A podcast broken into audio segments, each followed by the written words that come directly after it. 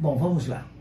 Eu falei para a Fran assim, quero falar com o Dr. Maurício, com o nosso terapeuta, sobre é, uma matéria não muito muito interessante. Eu considero considerei interessante uhum. é, pelo fato de que fala da família, né? Essa matéria, inclusive, para quem quiser acessar, está na BBC, é BBC News. Você encontra lá a matéria completa, tanto no site deles, quanto no Facebook deles ou é, no Instagram. Que como a decisão de não ter filhos tem afetado a vida dos casais. Por quê?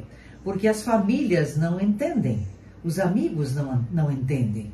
O pai, a mãe, é, o tio. Não, mas como? Eu não vou ter netos? Que, que loucura é essa? Né?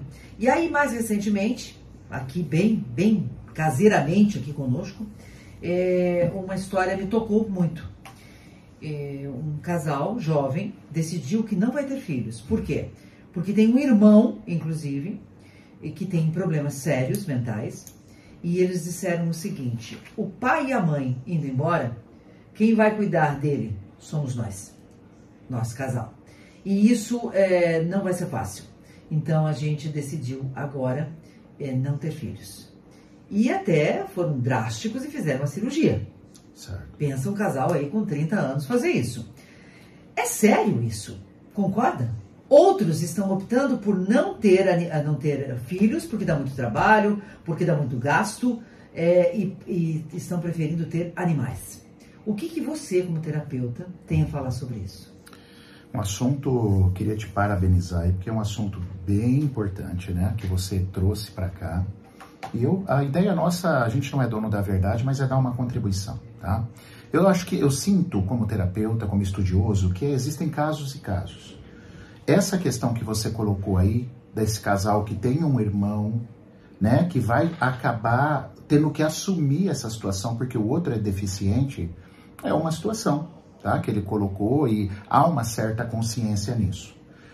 Agora, existem casos totalmente que a, a pessoa não quer é, ter filhos por questões assim, até fúteis, né? Questões. Às vezes você pega uma família também, outra coisa justificável. Você pega uma família que não conseguiu prosperar financeiramente, está com dificuldade financeira absurda, vai pôr mais uma pessoa trazer a vida e não tem condição de sustentar. Então existem casos e casos, mas a gente pega no consultório e conversa com pessoas, vários casos, Olga, em que realmente o motivo é fútil, né? É um hum. motivo, é, é, é tipo um, um, um, ato egóico de si mesmo, ah, eu não quero dividir nada, eu não quero ter responsabilidade de criança, ou é o medo de perder, né? Você já não quer ter filho com medo dele morrer. Então, assim, aí eu me lembro de um curso que eu fiz, ó, onde a mestra, né, a professora do curso, ela falou uma coisa que me tocou para a vida inteira.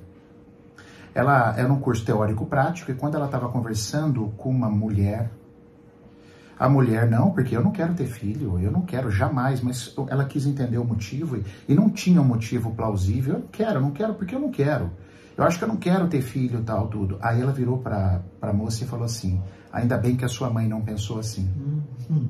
Nossa Senhora! Aquilo foi uma choradeira, uma comoção. A moça ficou introspectiva e aí ela começou a conversar com a moça. Então, o que, que eu posso trazer de parte técnica?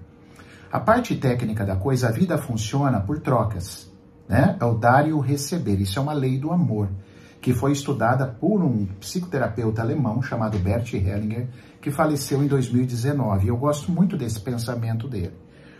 Quando o seu pai e a sua mãe te dão a vida, esse é o maior dom. Segundo Hellinger, e eu concordo, é o maior presente que alguém pode receber. Maior dom, maior dádiva é a vida. Automaticamente você já cresce meio que endividado com seus pais. Então os pais dão, os filhos recebem. Chega um momento da nossa vida, quando a gente cresce e se torna adulto, que é hora de retribuir. Eu não gosto da palavra pagar. É retribuir. Só que a gente nunca vai conseguir retribuir para os nossos próprios pais. Porque nada que eu fizer pelo meu pai é tão forte quanto a vida que ele me deu. E a minha mãe. Nada. Por mais que eu seja um bom filho, por mais que eu dê carinho, amor, abraço, que eu tenha até condição de dar alguma coisa material. Tem gente que, ah, eu quero dar uma casa para o meu pai. Beleza, você tem condição, dê a casa, mas nada é igual à vida. Então eu não consigo retribuir na essência plena aquilo que o meu pai e a minha mãe me deu. Aonde eu consigo retribuir? Eu consigo retribuir gerando a vida e fazendo o que eles fizeram comigo, me dando a oportunidade de estar aqui, de crescer, de passar pelas vicissitudes, pelas, pelas bonanças, de, de experienciar essa existência. Então, o que, que eu digo para quem não quer ter filho? Não quer mesmo, não quer, não quer retribuir isso, trazer a vida. Graças a Deus a sua mãe não pensou assim. Não, eu não quero. Seja por questões egóicas, por inconsciências, que não é maldade, mas são questões egóicas, inconscientes, que fazem, às vezes, casais que podem gerar vida, não gerar vida. O que, que eu falo? Deixa um legado. Eu faço assim, deixa um legado. Escreva um livro ajude é, entidades, mas ajude pessoas, não é dando dinheiro pela internet. Ah, eu contribuo, é indo lá trabalhar, é pegando as coisas, é pegar uma entidade para você ir lá e se dedicar. Então, é o que eu oriento. Aqueles que realmente estão fechados para ter filhos, eu não quero, eu não aceito, eu não vou ter filho, então deixe algum legado. Porque algum equilíbrio você precisa trazer. Porque se isso não acontecer, né? Já me perguntaram, tá, Maurício, se eu não fizer isso? O que, que vai acontecer? Então aí é uma, uma questão muito profunda. Mas é, certas coisas na sua vida podem não andar. Você está dizendo que a vida vai cobrar isso? De uma certa forma. Porque nós estamos falando de física quântica. O universo ele funciona por leis quânticas. Leis da, da coerência, leis do dar e do receber, lei do colher e plantar. Isso tudo é real. E uma coisa que eu percebi com esses estudos dessas três leis que regem os relacionamentos, elas cobram, Olga. Mas não cobram no sentido de te punir, cobram no sentido de te dar uma outra oportunidade para você crescer. Então, pessoas que às vezes não faz isso, depois não, não experimentam um sucesso financeiro, não experimentam sucesso nos relacionamentos, vai ficar brigando a vida inteira para tentar entender o porquê. E às vezes a explicação é muito simples. Cadê a tua parte? Você recebeu, mas você não contribuiu. Então, isso é uma coisa que eu levo muito a sério. As leis do pertencimento, do equilíbrio da hierarquia e do equilíbrio das trocas. São questões que eu gosto muito, aplico na minha vida, vejo funcionar e percebo isso constantemente no consultório. A violação dessas leis traz algum tipo de insucesso. É para se pensar. Para se pensar muito. Ler.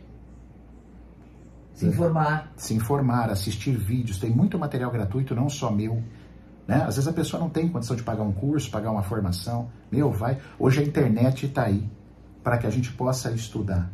E, e a gente tem que olhar para a gente, fazer a nossa parte, porque a, a cultura do ser humano, todos nós, nós somos criados para olhar para o outro. Então, se acontece uma situação X, eu quero olhar para aquilo.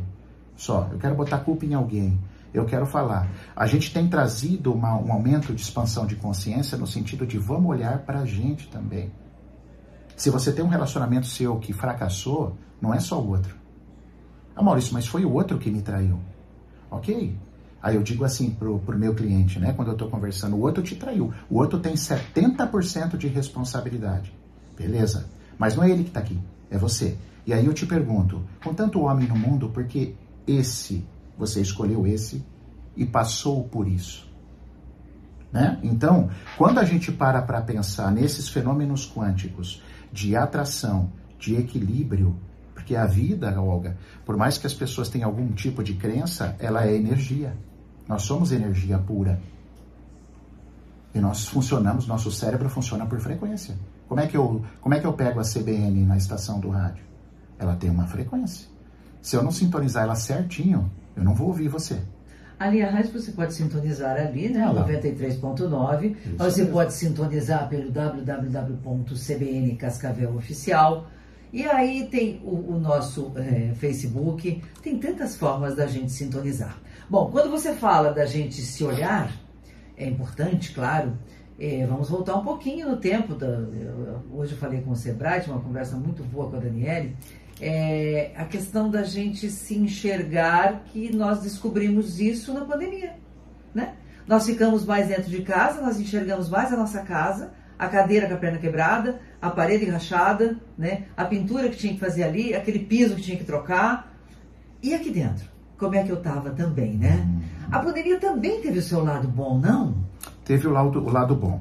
É evidente que eu acredito que para quem perdeu pessoas amadas, Sem dúvida. isso Não, é lógico. a pessoa às vezes vai até achar agressivo a gente falar isso. É. Mas a pandemia trouxe é, muitos ensinamentos, com certeza. Inclusive gente que percebeu que não suportava viver com quem estava suportando. vivendo. Teve isso, né? Até- Diz que até o isso. número de separações foi uma coisa extraordinária. Como que eu tô É. vivendo com essa mulher há tantos anos? Como é que eu tô vivendo com esse homem há Há tantos anos? tantos Com anos. isso, né?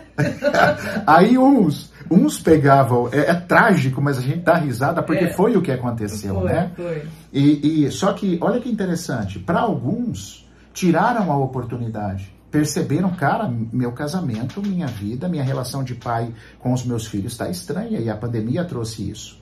Aí uma pessoa que está partindo para a expansão de consciência fala o quê? O que eu posso melhorar? Deixa eu entender, eu não estou fazendo isso corretamente, eu acho que eu estou equivocado nisso, isso aqui eu posso melhorar. Os inconscientes fazem o quê? Tchau. Não quero mais você. Certo? Porque Eu é mais uma- fácil. Eu tenho uma amiga, ela chegou assim, casada, sei lá, é, 25 anos por aí, falou assim, eu não sei como é que eu, tá, eu aguentei ficar casada com esse homem 25 anos. 25 anos. Estou indo embora, chega, não dá. As manias dele são insuportáveis. Aí até eu falei assim pra ela, mas peraí, você está falando das manias dele, né? Mas e as suas? Ah. Você já perguntou pra ele também que ele pode dizer que as suas manias são insuportáveis? Ah, ela falou, não, não deu tempo pra isso, chega, não quero mais. Falei, bom, aí conversamos longamente e tal. Mas esse foi apenas um dos tantos casos que a gente ouviu. E alguns muito perto da gente, então a gente tem mais intimidade, as pessoas falam, né? Mas sabe aquela coisa assim, o jeito de dormir o jeito que essa pessoa senta à mesa para comer. Quer dizer, você não, não, não, não tinha observado isso antes? Que coisa maluca, É o né? piloto automático, né? Maurício! correria. E, e a gente sabe que a separação, ela, é, ela sempre vai ser possível. Tem casos que não tem jeito. Uma vez uma aluna me perguntou, Maurício, qual que você acha que é o, o, o critério para vir uma separação? Ali é difícil, cara. Pode ter acabar o sentimento, tal. Mas basicamente o que eu considero que um relacionamento está chegando realmente ao fim é quando só um quer melhorar. Hum, O outro senta no trono e fala: Eu sou assim mesmo. Sabe aqueles papinhos? sei. Eu sou assim Quiser mesmo. isso mesmo, não vou mudar eu não vou mudar. Isso. Porque o que, que acontece? Quando uma pessoa fala isso, ela força você a entrar no amor ágape. O que, que é o amor ágape? O amor ágape é um amor incondicional. Eu amo você de qualquer jeito. O amor que uma mãe tem para um filho. Se um filho matar alguém, provavelmente a mãe fica do lado do filho. Isso é um amor incondicional. Esse tipo de amor, ele não funciona para os relacionamentos. Ele não serve, não pode ser incondicional, não pela um pouco. Você tem que olhar para mim, você tem que atender as minhas necessidades, mas eu também tenho que atender as suas. Então, quando um dos dois senta no trono e fala: "Eu não mudo, eu sou assim", eu não faço nada. E aí vem aquele amor egóico, normalmente narcisista de um dos dois. Isso é muito grave nos relacionamentos. E também, Olga, é, a dependência emocional destrói relacionamentos. É aquela mulher. é, eu vejo a desconexão mais presente nos homens, assim, estatisticamente. Os homens estão nem aí para as mulheres na maioria das relações. Ou seja, Sério? sério. Eles não só pensam neles. Claro que tem exceções, hein, gente? Pelo amor de Deus.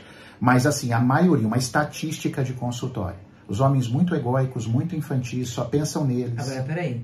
Por que, que eu vou ficar com um homem desse? Isso, Por que, que exatamente. eu vou ficar com um homem desse? Exatamente. E as mulheres, dependente emocional.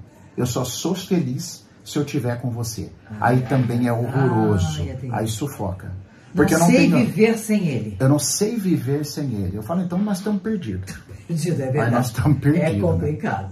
Então você pega um casal desse bagunçado, como é que fica o filho? Né? Então você vê que muitos não querem ter filhos, e às vezes, Olga, é triste, mas é até melhor. É, aí a gente Certo? volta no nosso tema inicial. Por que, que casais não querem É. mais ter filhos? Porque muitos, eles, as pessoas nessas entrevistas todas, nessa pesquisa toda que surgiu, o quê? Porque eu fecho a porta e vou viajar. Isso. Se eu tenho pet, eu levo o pet no hotel ou na casa da minha mãe ou a minha amiga vai cuidar. Ponto.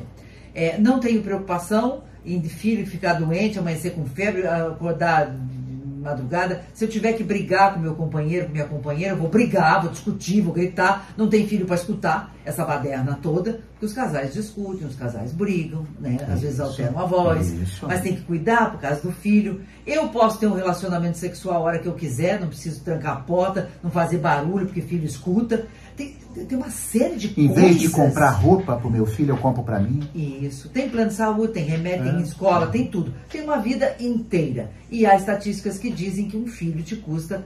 Eu, eu creio que isso tá furado já, viu? Para quem tem dinheiro também para gastar tudo isso. 500 mil reais desde que ele nasce até que ele voe sozinho. É muito dinheiro, né? Então eu quero gastar esse dinheiro comigo, Uhum. com você, meu marido, minha esposa e filho, não quero saber.